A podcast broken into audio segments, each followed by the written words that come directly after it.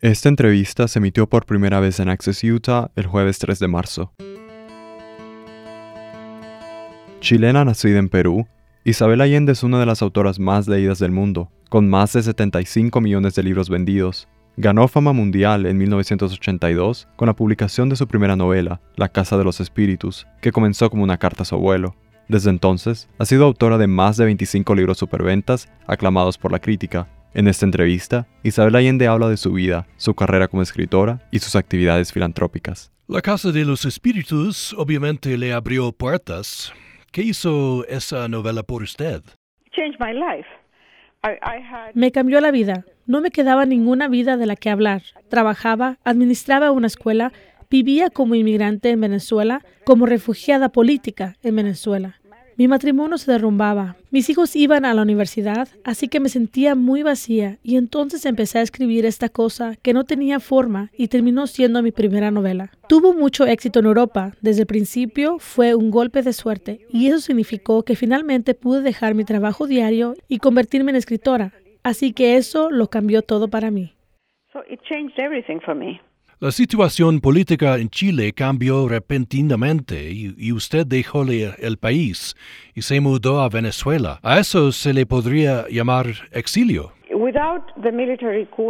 Sin el golpe militar de 1973, que realmente cambió el rumbo de mi vida, seguiría siendo periodista en Chile, probablemente jubilada y feliz, pero viviendo en Venezuela todos esos años, Creo que estaba enferma de nostalgia y me inventé en mi mente un país que ya no estaba, porque para cuando pude volver a Chile, la dictadura duró 17 años, así que fue mucho tiempo. Todo había cambiado y yo había cambiado, así que el país que recuerdo ya no existe.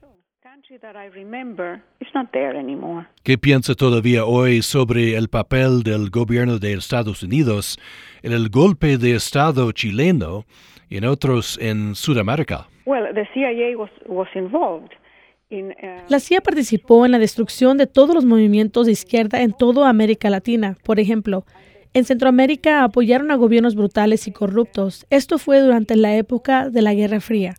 Pero en Centroamérica, en 1980, hubo genocidios que fueron ignorados o apoyados por el gobierno de Estados Unidos. Así que ahora cuando la gente tiene gobiernos colapsados que no funcionan en lo absoluto, totalmente disfuncionales, y la gente huye y viene a pedir asilo a la frontera, bueno, esto es una consecuencia de los acontecimientos históricos.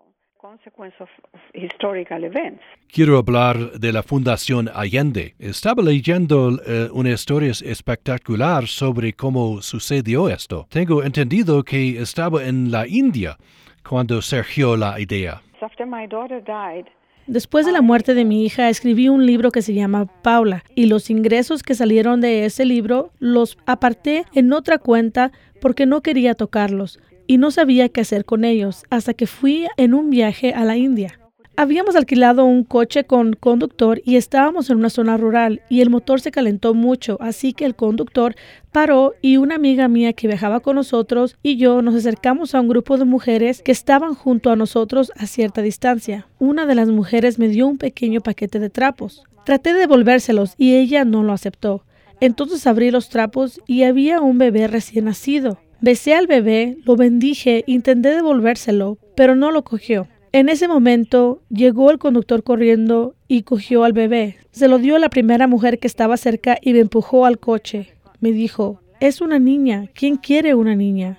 Así que decidí que los ingresos de Paula y de mis futuros libros irían a una fundación para ayudar a madres como esa madre y a niñas como esa niña. He vivido una larga vida y he visto al mundo mejorar, no empeorar. Recuerdo tantas cosas que la gente olvida y ahora tenemos más información, más educación, más tecnología, menos pobreza. Nací en medio de la Segunda Guerra Mundial, antes de la Declaración de los Derechos Humanos, antes del feminismo. Para escuchar la entrevista completa en inglés, visite upr.org.